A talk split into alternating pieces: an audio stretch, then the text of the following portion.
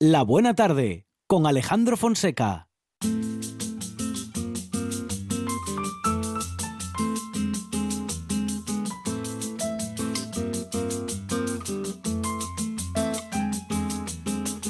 Miraba la ventana y soñaba con ser un astronauta pisando la luna y el cielo lo cruzaban galeones, delfines, cometas, falúas y en la pizarra el profesor dictaba los teoremas.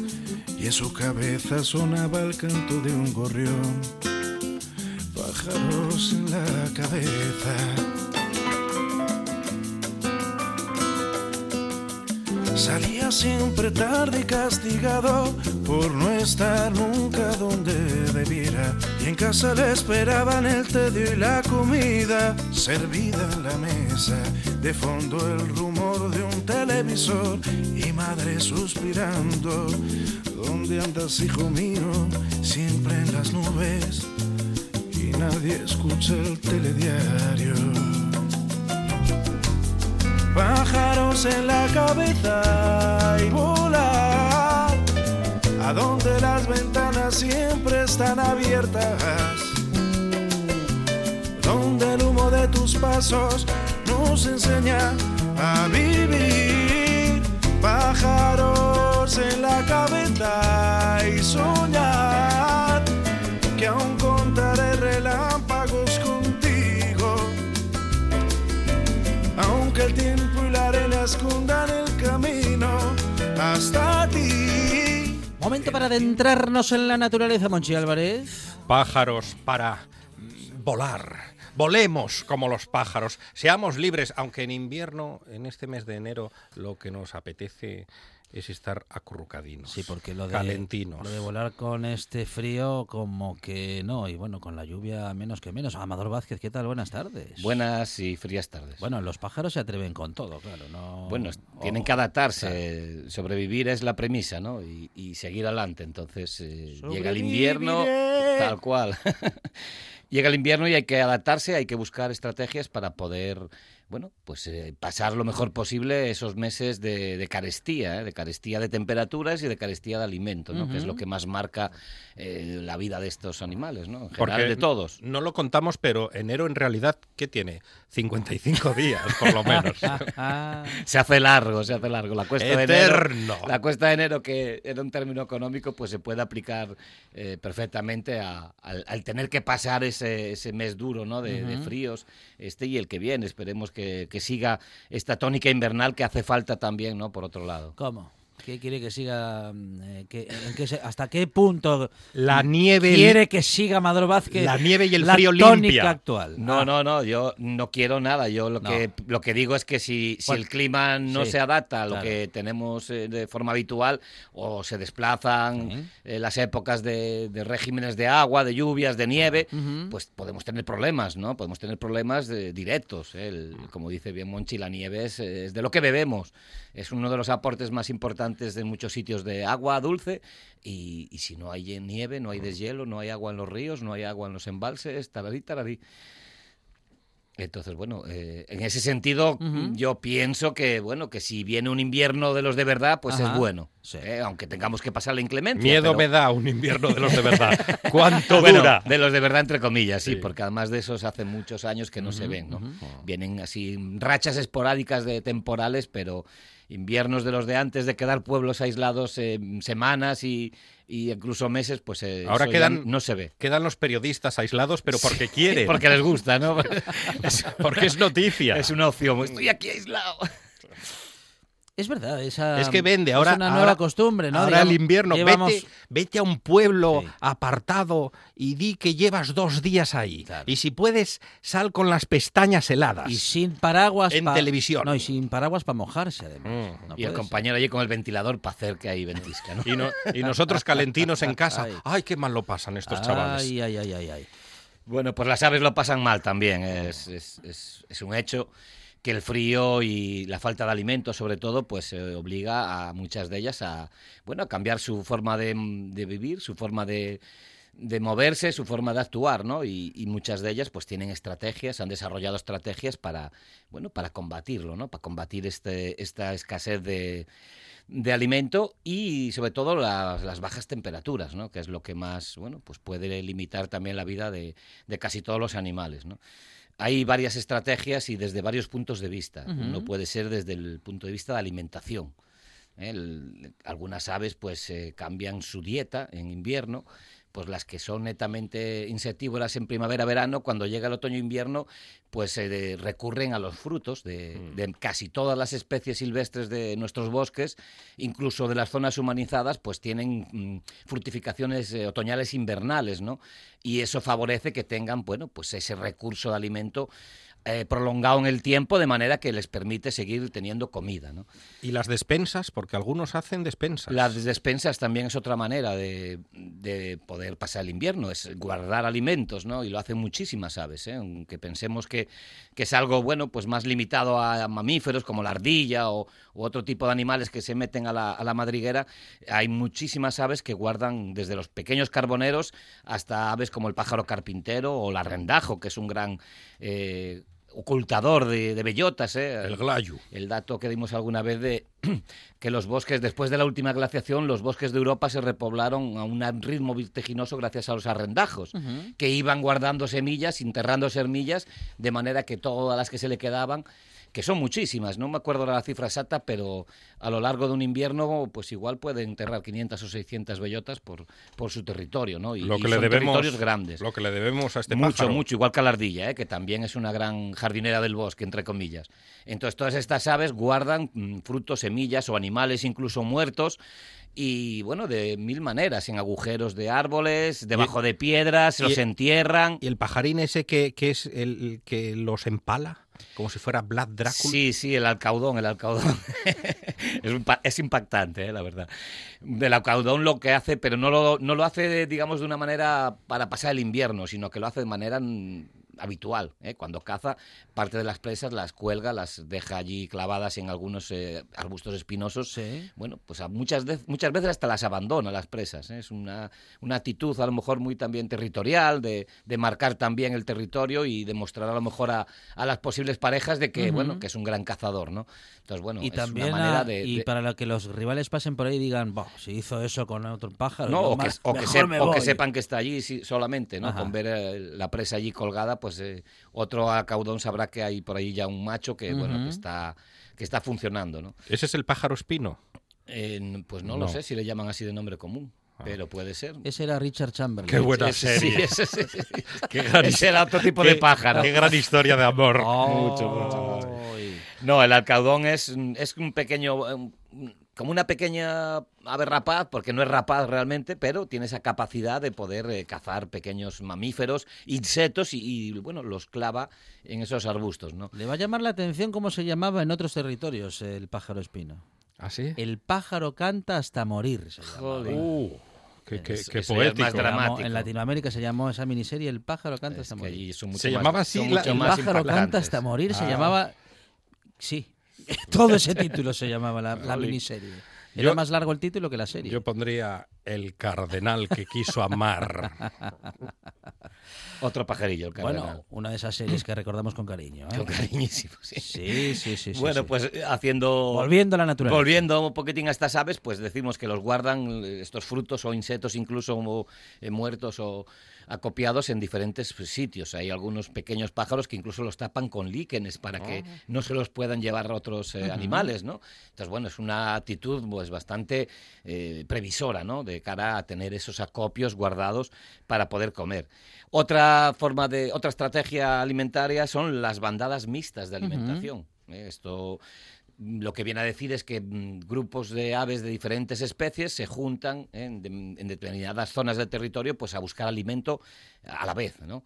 Eh, es una actitud típica de los fringílidos, o sea, de los mm, la mayoría de las aves comedoras de semillas, los jilgueros, los pinzones, los camachuelos, todas estas aves que se agrupan eh, en, dif- en diferentes especies y, y todos juntos pues van eh, sondeando el territorio y buscando alimento, ¿no? Es una manera también de, de conseguir más alimento, más más fácilmente. ¿no? Los camachuelos son los que sudan por el alerón.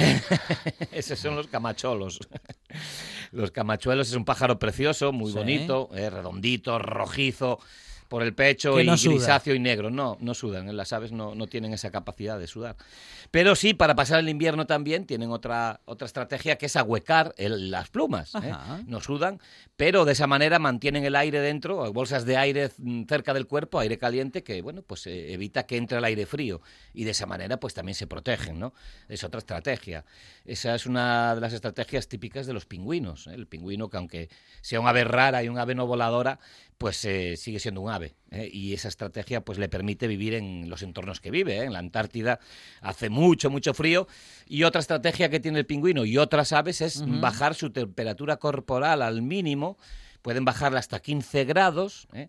para poder gastar menos energía. De esa manera, usted sabe que nosotros generamos el calor consumiendo energía del cuerpo. Entonces, de esa manera las aves, si, si bajan la temperatura, gastan menos, necesitan comer menos. Y de esa manera, pues aguantan el invierno. ¿Y que tiene un termostato interior? Eh, bueno, es una reacción, eh, pues eh, por su, digamos, su organismo tiene unos mecanismos que hacen que esa temperatura se regule. Eh, baja, eh, va bajando, va bajando y la va reduciendo al mínimo para que, bueno, pues pueda estar vivo, pero no necesitar quemar energía para calentarse. Y de esa manera, pues bueno, consigue no tener que alimentarse tanto porque no puede moverse o porque no consigue comida porque no la hay, ¿no? Eh, el aletargarse, eh, que es más típico de los mamíferos, dormirse durante el invierno. Algunas aves se, ale- se aletargan durante largos periodos también para, bueno, pues para no consumir, no consumen energía, no tienen que alimentarse y de esa manera pues pasan a lo mejor pues una semana que venga de mucho frío, se aletargan, se quedan en un arbustillo, en, en una zona un poco protegida y de esa manera pues pasan esos días, eh, bueno, sin moverse, sin moverse, eh, aletargadillos. También tenemos, bueno, el- la manera de combatir el frío más habitual y muy ahora muy vista ahora en toda Asturias son los grupos de dormideros. El agruparse para dormir juntos, que también es una estrategia de defensa, pues también es una estrategia pues para darse calor entre ellos. Si se juntan muchos pájaros, pues el calor que desprenden entre ellos pues va calentando un poquillo el ambiente. Como Y los estorninos. Los estorninos es el caso más, eh, más común, sobre todo por aquí. Eh, también no solo agruparse en dormideros eh, concretos, sino buscar aquellos en los que, bueno, pues queda un remanente de temperatura, de calor del día, que quedan en algunos sitios concen- concentrada, pues ahí es donde también estas aves buscan eh, dormir ahí. ¿eh? Van siempre a esos puntos donde está más caliente, porque retiene a lo mejor, pues muy típico el caso de la ciudad, ¿no? En las ciudades, pues por el hormigón y demás, pues el calor queda más mantenido que en las zonas rurales y de esa manera muchas aves se acercan a la ciudad a dormir porque tienen ese calor residual que les permite estar más calentitas, ¿eh? porque si no les, costaría más eh, pasar el invierno, ¿no? Pasar ese- esas noches tan frías. Bueno, de esta manera pues vamos viendo que todas ellas eh, pues tienen muchísimas estrategias y muchísimas maneras de poder, bueno, combatir el frío. ¿eh? La más, eh, la más obvia o la que más conocemos es la, emigra- la migración. ¿eh? La migración de, los, de las aves que abandonan sus zonas, eh, digamos, de cría y se van desplazando más al sur para buscar zonas más cálidas donde haya más alimento. Porque la, la- el, el interés último es buscar alimento. ¿Eh? En sus zonas donde hace mucho frío, donde nieva durante muchos meses, eh, la, la comida desaparece, ¿eh? en muchos casos casi no hay comida.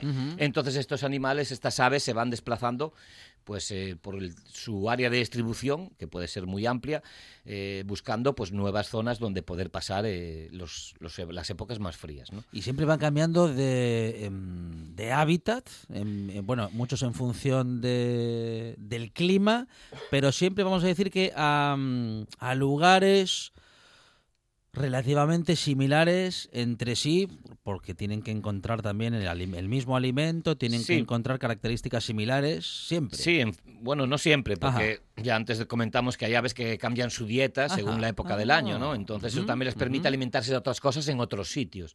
Pero normalmente sí buscan similitudes.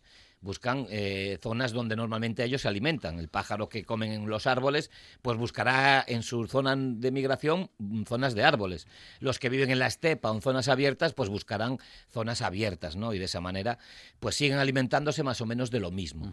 Pero pues hay, hay variaciones, lógicamente. Eh, muchas aves ahora en invierno se acercan a la costa y en la costa encuentran un recurso, las típicas aves limícolas, que siempre hablamos de ellas, pues eh, ahí encuentran en toda época del año comida pero si hay muy temporal o el, el mar está muy bravo, que no pueden eh, acercarse o coger eh, nada ahí, pues se van a la zona interior, eh, buscan pues eh, zonas de agua eh, estancada o, o, mm, marismas o zonas de humedales, prados húmedos, donde ahí también encuentran alimento, ¿no? Entonces modifican un poco ese comportamiento en función de, lo que necesiten, hasta un límite, claro. Eh, su genética, su evolución les ha dotado de esas estrategias, pero cambiar implica pues eh, tiempo, ¿no? Implica mucho tiempo para que, bueno, pues las aves puedan modificar esas costumbres que tienen de, bueno, pues arraigadas desde siempre, ¿no? En su en su forma de vida. No vamos a decir que todos los autónomos, todos los autónomos son pájaros, pero sí que se adaptan como un pájaro a todo. Pues sí, pues sí, doy fe. Incluso a, bueno, incluso a, a comer menos, ¿eh? Bueno, pues si, si no hay para más, habrá que comer menos. A veces hay que hacer equilibrios para, Ay. pues para que para todo, ¿no? Entonces, eh, en ese aspecto sí somos un poco pajaritos, sí. Bueno, vamos al. eh, eh, bueno, iba a decir yo que vamos al primer pájaro de hoy. Hemos hablado ya de muchos pájaros, ¿eh? pero bueno, vamos a nuestro pájaro protagonista de la tarde.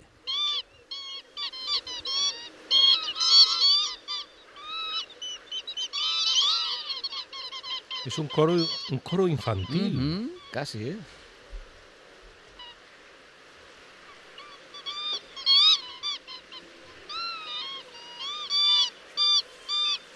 Bonito canto, Amador. ¿no? Pues sí, es un sonido además muy repetitivo. Ujú. que bueno estas aves eh, en sus zonas de descanso pues eh, continuamente están emitiendo como podéis ver es ahora que hablábamos del invierno que hablábamos de las aves que en invierno se modifican su comportamiento pues tenemos aquí a una gran migradora que es el ave fría Ujú. el ave fría que bueno su nombre ya hace referencia al frío no a un ave que se deja ver cuando hay inviernos muy duros cuando hay inviernos muy fríos, pues esa aumenta la cantidad de ave frías que vemos por nuestra latitud y en el sur, ¿no? Por eso, al sur. por eso tiene esa vocecita. Sí, porque pasa frío, ¿no?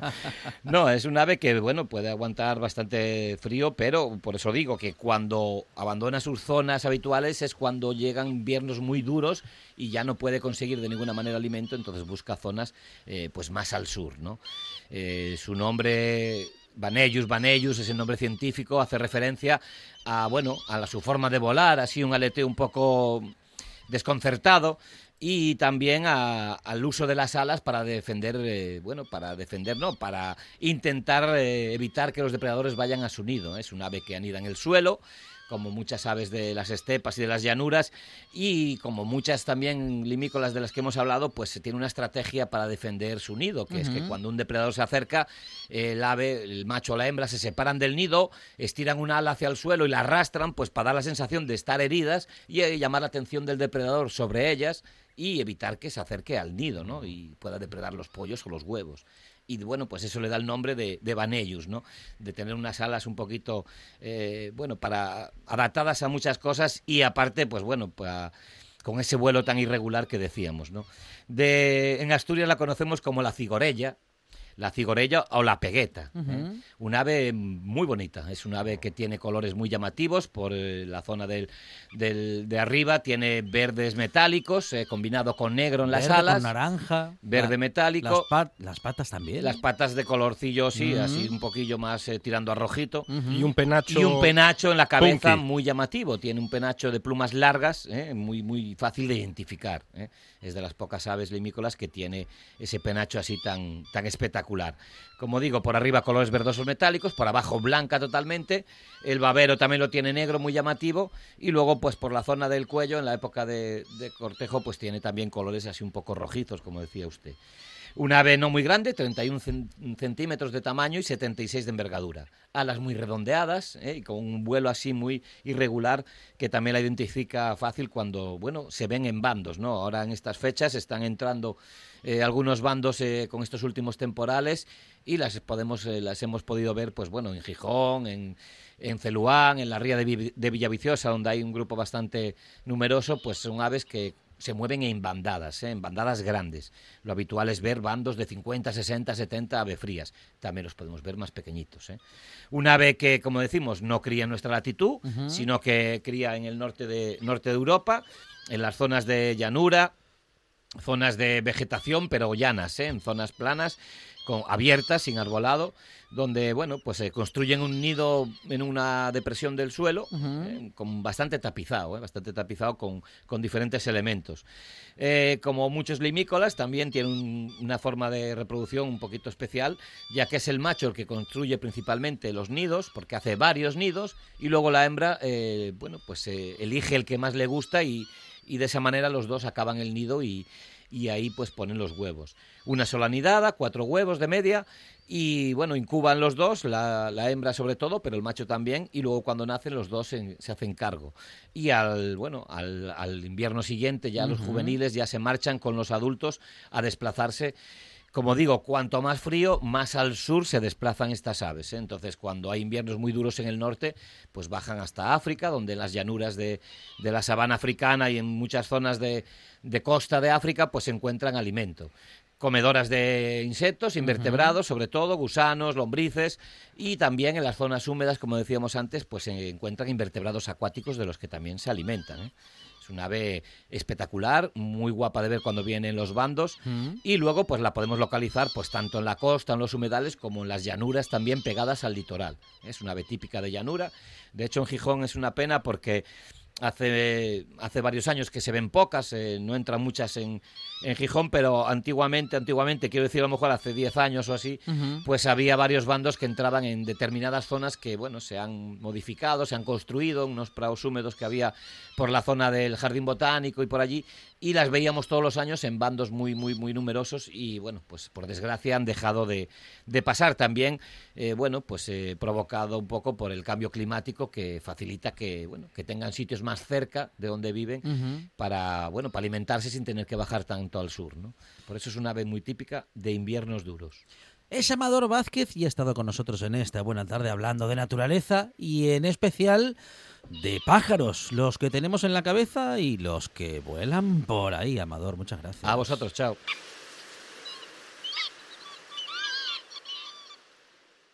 Estás escuchando. Estás escuchando RPA, la radio autonómica. La buena tarde con Alejandro Fonseca.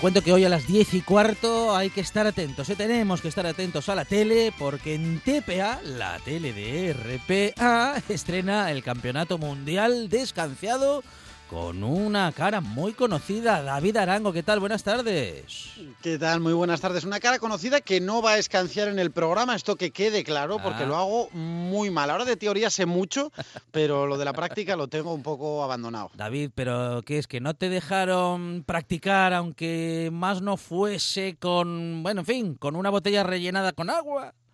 Sí, hombre, algo practiqué, pero a ver, esto no se consigue en uno, dos, tres días ni en una semana. ¿eh? Esto hay que echar mucha sidra y bueno, en el caso de que el culín llegue hasta el final de su recorrido, hay que beber mucha sidra para llegar a, escanciar bien. También hay que decir que allí no bebimos todos los culetes que echamos, no los bebimos porque si no hubiéramos salido de allí, del Museo de la Sidra eh, en Nava, vamos, dando vueltas. Bueno, un reto profesional, David. Eh, todos te conocemos. Bueno, los que somos de la casa también sabemos que has estado en otras responsabilidades, en otros ciclos, pero digo que el televidente eh, en general te conoce como el hombre del tiempo en RTPA o en la tele y ahora también te va a conocer en tu, en fin, en tu mm, en tu fase de presentador y en este caso de presentador de un concurso. Bueno, a ver, al final la gente sí que me tiene la, imagen asociada al tiempo, desde luego. Negar eso sería, sería ser hipócrita como, como poco, pero, pero sí que presta siempre salirte un poco de, esa zona de confort profesional en la que, bueno, eh, yo estoy a gusto porque es un trabajo que disfruto una barbaridad, tanto preparando las previsiones como contándolas, pero siempre te apetece afrontar eh, retos nuevos y como lo de contar cosas eh, me, me, presta, lo de conducir un programa y en este caso coincidió ¿eh? no es que yo dijera, yo es que quiero, mi objetivo es presentar, conducir un concurso, no, simplemente salió un proyecto nuevo que me parecía muy divertido, muy interesante y dije, ¿por qué no? Y para adelante con ello. Y ahí estaremos, a ver si a la gente le convence y si convence, repetir. Eso está clarísimo, a seguir haciendo cosas nuevas. Bueno, David, decíamos que hoy estreno a las 10 y cuarto eh, del Campeonato Mundial Descanciado. Eh, ¿cómo, cuál, cuál, es el formato? ¿Cómo hacéis para, en fin, para determinar quién es el mejor escanciador o la mejor escanciadora? ¿Cuál es eh, la modalidad? ¿Cuál es el formato del programa? A ver, te cuento, porque tiene su complejidad. Son 16 participantes, son los 16 mejores escanciadores eh, que han sido eh, pues, nombrados como tales por su clasificación en el Campeonato Autonómico de, Escanciado de Sidra. Hemos cogido los 16 primeros. Ese campeonato autonómico es un campeonato de regularidad, hay que ir presentándose a lo largo de 15 pruebas locales para ir puntuando y ahí pues te dicen quién es el que mejor, de forma regular, escancia la sidra en Asturias. Nosotros le hemos dado un poco eh, de formato televisivo, más emocionante y con duelos directos. Hemos cruzado a esos 16 escanciadores, tenemos dos mujeres también, dos chicas, los hemos ido cruzando uno contra uno, enfrentamientos directos, como sería pues eh, la Champions a partir de cuartos o, la Copa del Rey, enfrentamientos directos. El que gana ese enfrentamiento, que es a una sola botella, sigue para adelante, para adelante en el campeonato, el que pierde se va para casa. Dentro de cada botella se escancian seis culetes de sidra, la medida perfecta son 100 mililitros, se valora eso, la medida, se valora también el tiempo, el tiempo perfecto para escanciar una botella de sidra, desde que sale la primera gota de la botella hasta que posas el vaso son 70 segundos, todo lo que se aleje de ahí irá descontando puntuación y después se valora, y esto es muy importante, el estilo. Y dentro del estilo está tanto la parte artística como cómo se coloca la botella, qué hace el chorro, cómo se mueve la mano del vaso, cómo es la forma del cuerpo del escanciador, cómo tiene el brazo que sujeta eh, la botella. Es decir, hay multitud de, parámetros que se encargará de juzgar un jurado oficial de campeonato de escanciadores que tendremos eh, allí en el, en el Museo de la Sidra de Nava. Bueno, David, una, un programa que nos va a acercar, bueno, en fin, al mundo de, la cultura de la sidra, ¿no? Em, que, bueno, en Asturias, digamos que tenemos eh, asumido que es parte de nuestra cultura, pero a lo mejor, y fíjate que nos has dado una cantidad de detalles, digo yo que a lo mejor esos detalles, esas cuestiones técnicas no son tan conocidas. Y David, vamos a poder aprender, vamos a decir que en la teoría, cosas que de oídas queremos aprendidas, pero me parece a mí que vamos a aprender mucho, ¿no? Eh, es uno de los objetivos del programa, es decir, la divulgación, el que la gente aprenda más cosas acerca del, escanciado. No voy a decir que el escanciado en Asturias está menospreciado, porque no lo creo realmente, pero sí pienso firmemente que está minusvalorado. Es decir, como aquí todo el mundo escancia mal que bien, mm, dice la gente, bueno, esto es algo normal, bueno, sí, echamos la sidra, pero tampoco tiene mucha cosa.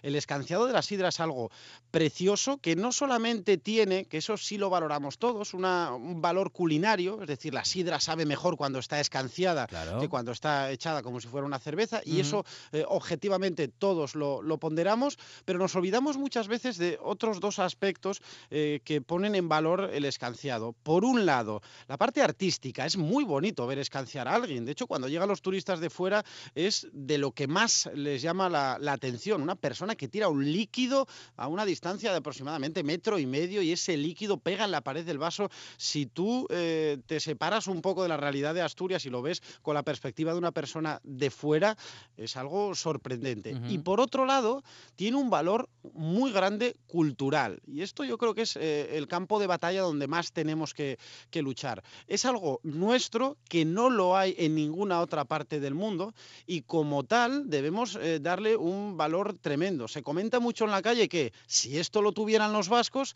estábamos viendo escanciar sidra en todo el mundo, pero no lo tienen, es algo nuestro y tenemos que lograr, primero, darle un valor importante dentro de nuestras fronteras y después, ¿por qué no?, que es un reto de cara a los próximos años, exportarlo. Necesitamos ver sidrerías asturianas fuera de Asturias y fuera de España donde haya un tipo que esté escanciando sidra y que lo haga bien.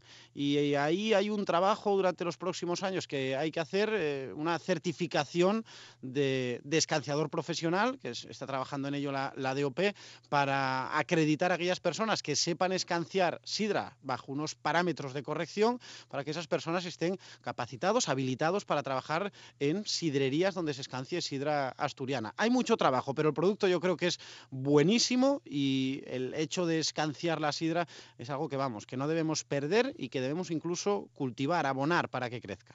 Y David Arango, además, eh, vas a contar con un aliado, también cara conocida en, en la tele y para todos los espectadores, es Alberto Rodríguez.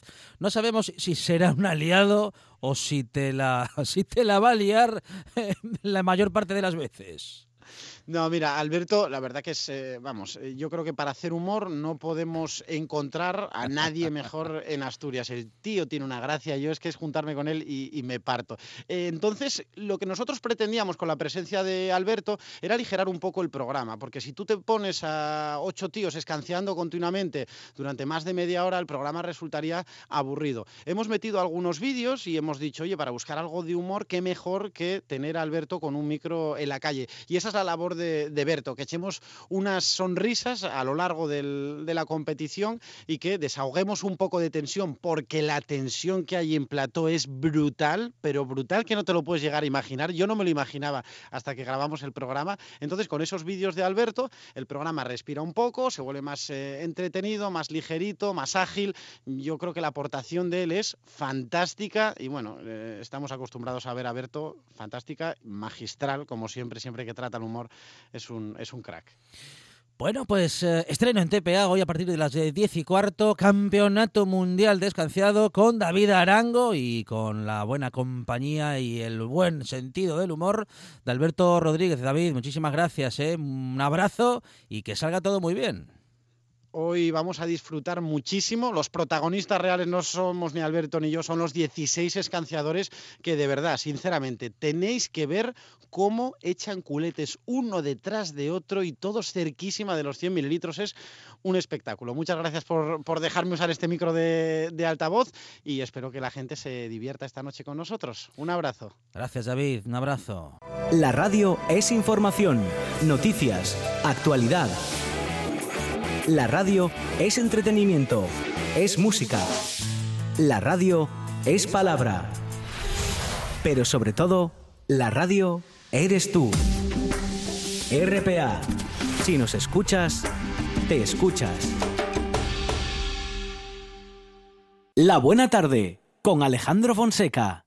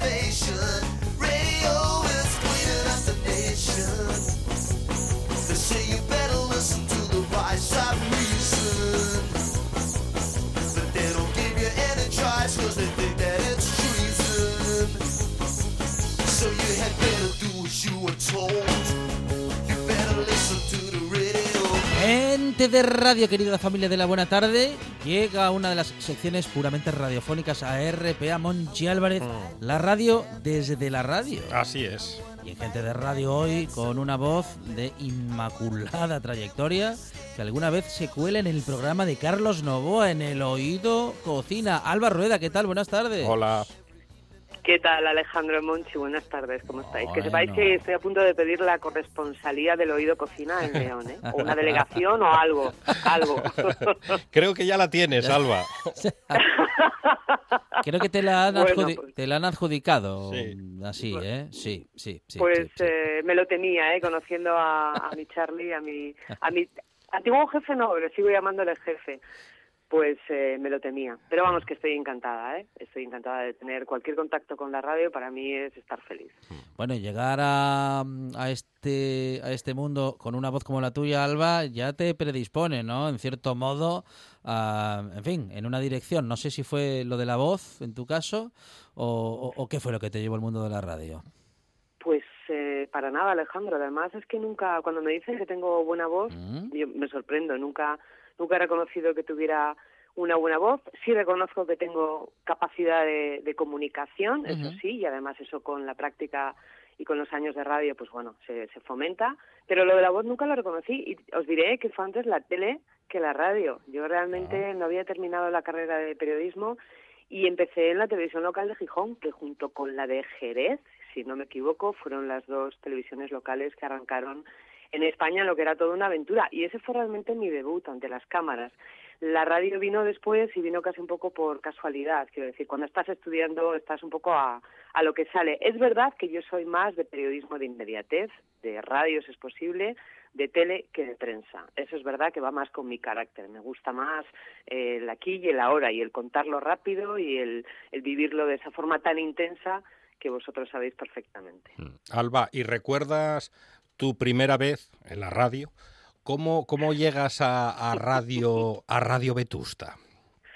Bueno, pues por casualidad, y ya lo creo que recuerdo mi primera vez, más que nada porque eh, vomité antes de entrar en ¿Qué antena. dices? Directamente, Anda, os lo juro. De De los los, nervios. de los nervios, de los nervios. Tal cual. No, nervios puros, además. Soy, pero es curioso porque eh, nervios que jamás tuve en la televisión haciendo un programa en directo. Hacía el programa de, de toros. El primer año no salí en pantalla. El segundo año ya Alejandro Ortega decidió que, que tenía que ponerle cara, que además era una niña de 24 años, muy jovencita. Y bueno, y, y nunca tuve nervios para hacer directos de tele. Y sin embargo, ese primer día de radio eh, me tuve que ir al baño, vomitar, y ya como una señorita, mm, ya me puse ante el micrófono y llegué de la mano de un compañero querido y amigo, Vicente Fernández, el hermano del fallecido Faustino, eh, Vicente Álvarez. Él, él usaba el Fernández, pero bueno, es Vicente Álvarez, el hermano de Faustino Álvarez, conocido por su trayectoria como periodista y sobre todo por sus años dirigiendo La Voz de Asturias. Bueno, pues conocí a Vicente y, y- y fue el que me lo comentó y así es como pues por casualidad. Yo creo que en estas cosas muchas veces uno llega por casualidad. Y en mi caso fue pura casualidad y me lo planteó para mí era un palizón porque los viernes yo no tenía clase ya en la facultad, entonces el jueves me hice la reina del Supra. El jueves me cogía el Supra por la tarde y llegaba para hacer el programa el viernes y el domingo por la tarde me cogía el Supra con una pereza del demonio y vuelta para Bilbao y así estuve todo el último curso de, de carrera haciendo eso y haciendo el programa de nuestros pequeños amigos en Radio Vetusta. La verdad es que dije que sí rápidamente, primero porque era un- una experiencia y yo todavía estaba estudiando, o sea que me parecía la bomba aquello, poder ponerme delante de un micrófono. Y luego porque iba de, de animalinos, animales de compañía, y a mí, bueno, pues los animales me encantan. Entonces, la verdad es que disfruté mucho en esa temporada haciendo el programa con Vicente y, lo pasé muy mal el primer día. Luego también os diré que, vamos, se me fue todo. Ya, la verdad es que a partir de ahí fue todo muchísimo trabajo y muchísimo disfrute. Bueno, y hacías ese programa de animales, pero tú querías, en fin, eh, empezar por ahí, pero tenías un objetivo diferente. Lo de informativos te convencía más, te gustaba más, Alba. Hombre, eh, cuando estás estudiando la carrera, otra cosa es cuando llegas a la radio o a un medio como colaborador, que digamos que bueno, pues puedes hacer magazines o puedes hacer otro tipo de programación.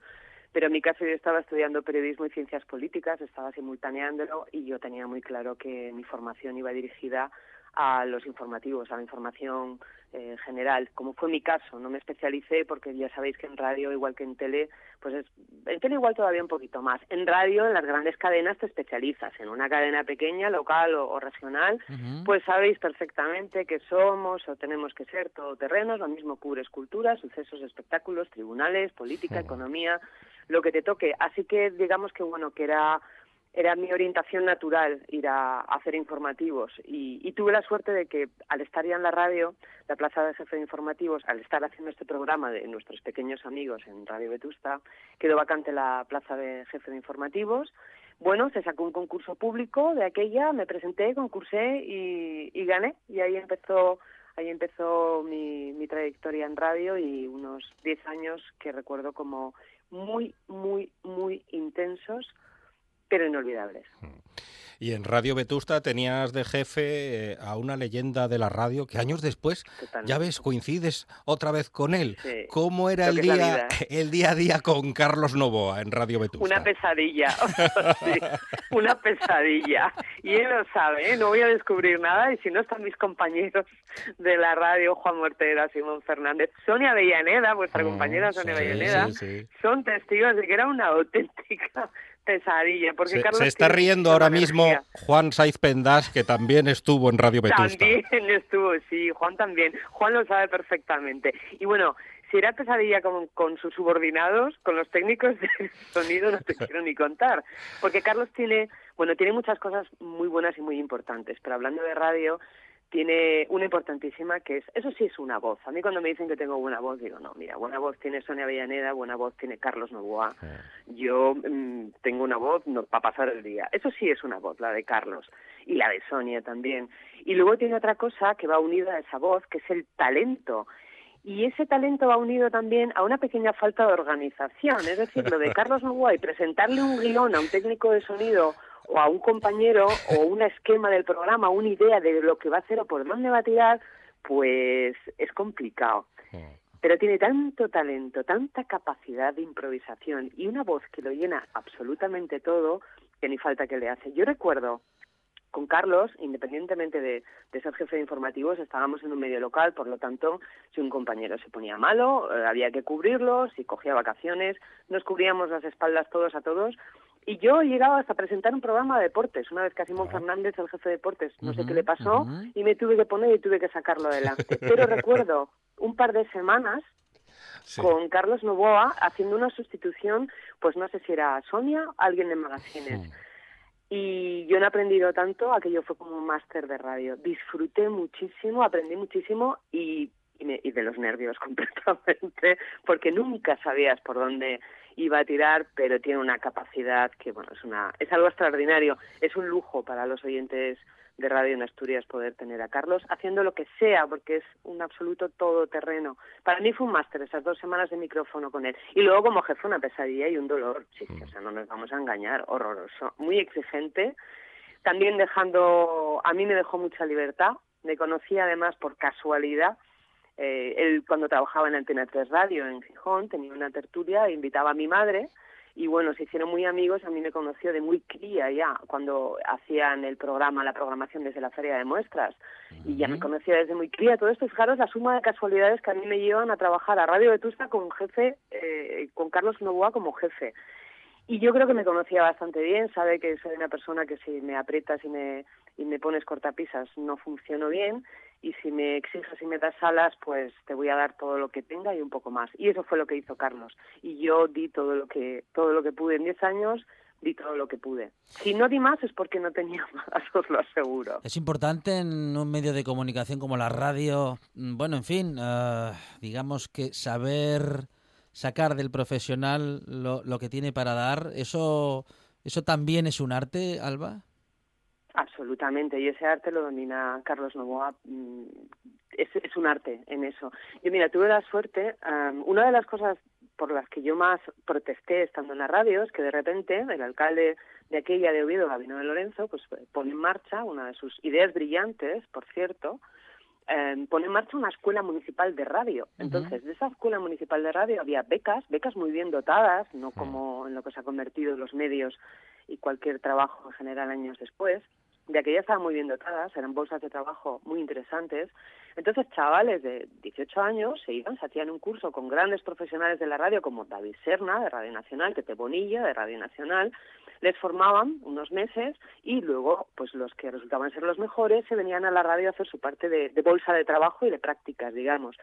Y claro, a mí todos los años me asignaban, unos iban a magazines, otros a deportes, eh, bueno, pues por ejemplo un compañero, dos compañeros de, de, la tele del Principado de Asturias que están ahora mismo trabajando, Juan Luis Mas y Marco Rodríguez, por ejemplo, han estado con nosotros en, en la radio como becarios.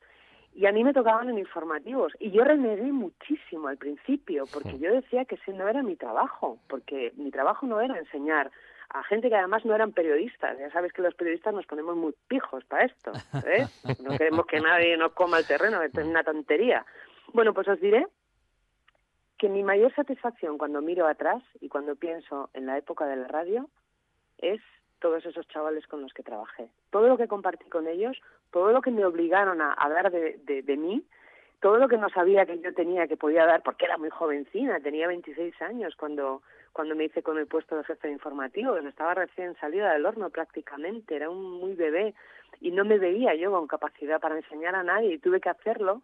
Bueno, pues todos esos chicos, Elena Vélez, que está en la Nueva España, bueno, un montón de gente que está funcionando en medios, Ramón Camblor, mucha gente, eh, Gabriel Fernández, todos ellos son lo que más me hace sentir orgullosa de mis 10 años en Radio Vetusta. Esos chicos que pasaron por informativos y que eran becarios. Se convirtieron en, en, compañeros, en grandes aprendices y en grandes maestros también.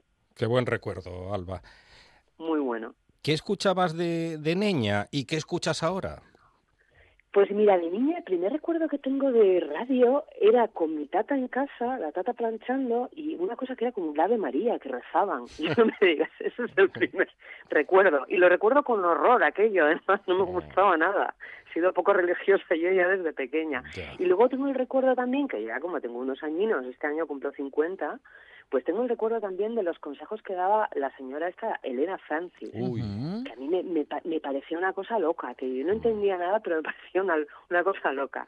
Y después hay bastantes lagunas y, y ya yo creo que recupero la conciencia de lo que es la radio cuando ya decido estudiar periodismo y a partir de ahí ya cuando empiezo a trabajar, pues os podéis imaginar, ¿no? Que estás trabajando en radio y estás atento absolutamente a todo, a los medios locales, regionales, nacionales. Siempre teníamos el teletipo de F, que de aquella cuando yo empecé, claro, es que era de los que hacía tacatá, tacatá, tacatá, tacatá, de los que rascaba, como digo yo, no te salía en pantalla la información, que yo había que imprimirlo. Y además siempre tenías prisa y era una auténtica pesadilla porque tardaba en imprimir cuatro líneas tres horas. Bueno, pues con ese, esa, esas informaciones de F al fondo, los teletipos de F, y con, da igual la emisora, porque yo creo que al ser periodista y dedicarte a la, a la información, como era mi caso, al final no lo haces como oyente, lo haces como profesional y estás buscando aprender de los grandes maestros como, bueno, pues eh, Concha García Campoy, sí que la recuerdo en La Brújula, Carlos Herrera, yo he sido muy fan de Carlos Herrera, me ha aburrido, ya tengo que decirlo, que en esta última etapa ya se ha puesto para mí ya... Mm, etapa talibán. Sí, muy talibán. Ya empezó a torcerse en los últimos tiempos de Onda Cero y ya no, no, dejó de, de entretenerme y de divertirme, pero yo a Carlos Herrera escuchaba muchísimo en Radio Nacional. Imaginaros que yo estaba en redacción y detrás siempre tenía alguna emisora sintonizada. Depende de la hora, iba cambiando por estar pendiente de la actualidad, de cualquier cosa que pudiera saltar, de que nadie, de que nada se te escapara. Y teníamos a Radio Nacional, a Carlos, a Carlos Herrera en Radio Nacional, otra gran voz, por cierto, con la fosforera, aquello de los fósforos. Nos moríamos de risa. Estaba mi compañero eh, funcionario del Ayuntamiento de Oviedo, Miguel Ángel Fernández, compañero y amigo querido, estaba en, en, la recepción siempre en su puesto y nos moríamos de risa con las ocurrencias de Carlos Herrera, Cocha García Campoy, como os decía, eh, yo que sé, Julio Otero también la he escuchado. Eh, las tardes de mi vida que me he podido reír, esto ya lo escuchaba más en casa o, o en trayectos de coche, con Javier Sardá en la cadena serie El Señor Casamayor. Oh, y el Señor Casamayor. Mm, Goma espuma, no te quiero ni contar. cuando cuando eh, secuestraron, era un, creo que era un niño de estos que ayudan en la parroquia secuestró a Paquirrín y fueron los geos a rescatarlo. O sea, imaginaros, estoy hablando de hace 100 años y lo recuerdo como si fue, no se me ha olvidado nunca. El monaguillo, un niño que era un monaguillo secuestra a Paquirrín, pide rescate y van los geos. a- el- el- bueno, o sea, quiero decir, la memoria de radio es, es amplia, pero mi mayor recuerdo de la radio es más que nada a nivel profesional, escuchándola para aprender de los grandes. Mira, a quien nunca me ha dado más escuchar es a Luis del Olmo y reconozco que ha debido ser un genio, pero por lo que sea a mí este hombre no me ha llegado enganchaba. a calar nunca. ujú. Eh, Gemma Nierga también, sus comienzos en la cadena SER. ¿Y ahora quién escucho? Pues Sí. ahora ah, os diré, y esto es tal cual os lo cuento. En cuanto vivo en León, hace unos cuantos años, voy a Asturias frecuentemente, porque es mi casa, mi tierra, y es pasar, si voy por Pajares, remontar Bustongo, ya llegando al parador, y ahí ya, ya te entra la radio del Principado de Oh, Asturias. RPA. Si voy por la mañana, RPA. Si voy por la mañana, ¿quién está? Pues Pachi Poncela y mi Sony, Sonia Avellaneda. Entonces, claro, ya la voy gozando. Y ya todo el rato que apatrullo por Asturias voy con vosotros. Y por las tardes estáis vosotros, evidentemente, claro. Muy Lo que pasa bien. que, bueno, entended que con Sony fueron 10 años Claro. conviviendo y, y, claro, esa es una debilidad. Es Porque, claro, la estoy, la estoy escuchando y le estoy viendo la cara, los gestos, la, la intuyo, la conozco. Y, es mi compañía cuando estoy en Asturias. La verdad es que antes de la RPA, pues cuando estaba en Asturias escuchaba más a los locales, a, al mítico Arturo Tellez en Onda Cero. También eh, en mi época, bueno, pues eh, me gustaba mucho escuchar a los compañeros de Asturias, a las informaciones de Ángel Fabián en la cadena SER, que ahí sigue, un veterano y un gran profesional, a Azucena Vence, qué sé yo, David Serna, Tete Bonilla, Lidia Ayer, eh, bueno, un montón de gente, claro, son mis compañeros del alma, queridos. Ahora os digo que la gente joven estoy bastante, estoy un poco perdida y un poco despistada de las nuevas generaciones, porque he cambiado de vida radicalmente, me he alejado de los medios y por lo tanto, pues bueno, soy una radio oyente muy muy selecta, igual que telespectadora. Veo muy muy poquita tele, muy poquita. He estado muchísimos años sin tener televisión en casa siquiera y ahora veo muy poquita. Y la radio la escucho pues con calidad gourmet. Pero lo que no puedes dejar de tener en casa, claro, es una radio Alba y queremos saber para Alba Rueda, que tanto ha estado en la radio y que tan buenas experiencias ha tenido, ¿qué es la radio para Alba Rueda? ¿Qué es la radio? Mm. Eso es una pregunta del, mi- del millón. Si yo soy capaz de contestarle en un par de minutos, de contestaros en un par de minutos, ¿qué es la radio? En menos. La radio, eh, menos, mucho menos. Venga, pues la radio en mi caso es una pasión. Es Mm. una parte de mi vida muy importante. La radio significa eh, trabajo, amigos, ilusión, aprendizaje, am, un lujo auténtico, porque en Oviedo, trabajando en Oviedo, vives momentos informativamente hablando, como son los premios Príncipe, ahora Princesa de Asturias, muy intensos. Ha sido un lujo la radio. La radio es parte de mi vida, a la que jamás renunciaré y, y es un lujo y un privilegio. Y es la mejor compañía. En casa, la mejor compañía. Yo, eh, para mí, la radio, no la tele. Siempre la radio, no la tele. Y ha sido un lujo para la radio poder contar con Alba Rueda y ha sido un lujo y un placer para nosotros poder contar con su relato. Alba, muchísimas gracias por este gente de radio tan ameno, tan cercano y tan lleno de grandes nombres y de grandes anécdotas. Alba, muchísimas gracias. Muchis- muchísimas gracias a vosotros. Me habéis, me habéis dado una alegría, me ha hecho una ilusión que no os podéis imaginar. Monchi y, y Alejandro, no os podéis imaginar la ilusión. Os lo agradezco mucho, muchísimo. Lujazo. Un beso, Alba. Un beso. Hasta pronto. Un beso para vosotros.